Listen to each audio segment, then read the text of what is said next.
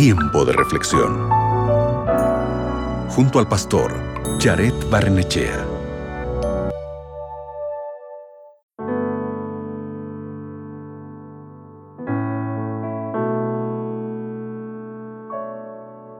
Vivimos en tiempos impredecibles. Las cosas que valoramos, las personas que nos importan, las vidas que llevamos, todo, todo parece incierto e inestable.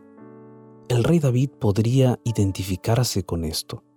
En 1 de Samuel, capítulo 27, encontramos una historia similar entre David y Saúl. Después de años de servicio fiel al rey Saúl, el rey conspiró para matar a David.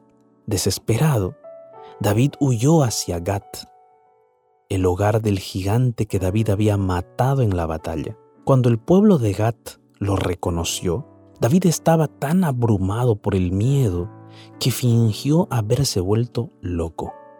Entonces el rey de Gat expulsó a David de la ciudad.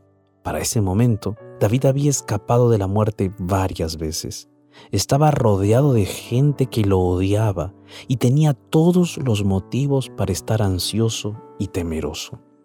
Pero en medio de sus circunstancias tan inciertas, él crea un salmo para alabar a Dios por su grandeza.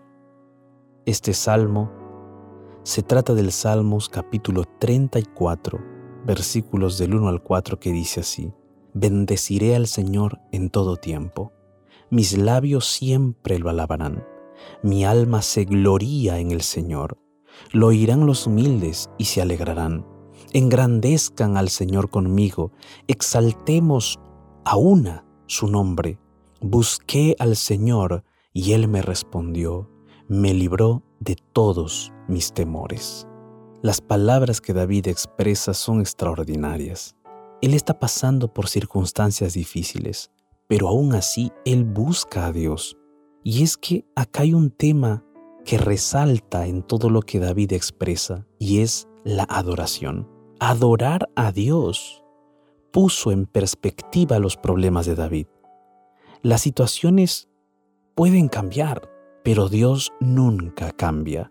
Y aunque Dios no siempre sacó a David de las situaciones difíciles, siempre estuvo con él en los momentos difíciles. Fue Dios quien rescató a David de sus enemigos. Fue también Dios quien sostuvo repetidamente a su pueblo en tiempos difíciles. Y si lo hizo antes, puede volverlo a hacer. Y esa era la confianza de David. Esa era la fe de David. Es por eso que en medio de las circunstancias difíciles y complejas de su vida, en esas circunstancias inciertas e inestables, David estaba adorando a Dios porque creía en la liberación que venía de ese Dios poderoso. Ahora reflexiona sobre este asunto. Reflexiona sobre cuán fiel ha sido Dios contigo. ¿De qué manera Dios te protegió? ¿De qué manera Él te proveyó, te fortaleció y te animó? Amigo, amiga, si tienes problemas y no es fácil para ti alabar en este momento, Simplemente lee este Salmo capítulo 34 y deja que esas palabras se conviertan en tu oración personal. El mismo Dios del que habla David sigue haciendo cosas grandes en nuestro mundo. Él aún escucha los gritos de su pueblo. Dios sigue presente en nuestro dolor. Él sigue obrando en nuestra incertidumbre y sigue siendo todopoderoso, incluso en nuestra impotencia.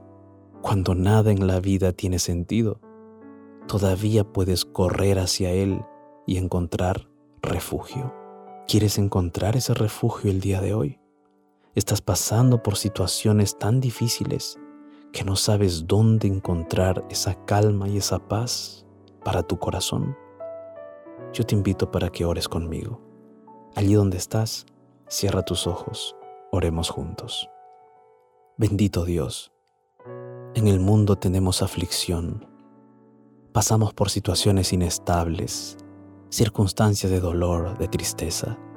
Muchas veces porque nosotros mismos nos equivocamos, otras veces porque otras personas nos causan daño. Pero el día de hoy, Señor, venimos delante de ti con la seguridad de que tú puedes consolarnos, abrazarnos, refugiarnos, darnos la paz que necesitamos.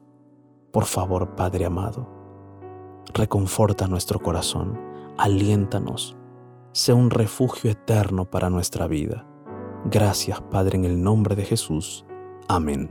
Recuerda, siempre buscar a Dios. Él es tu más grande refugio.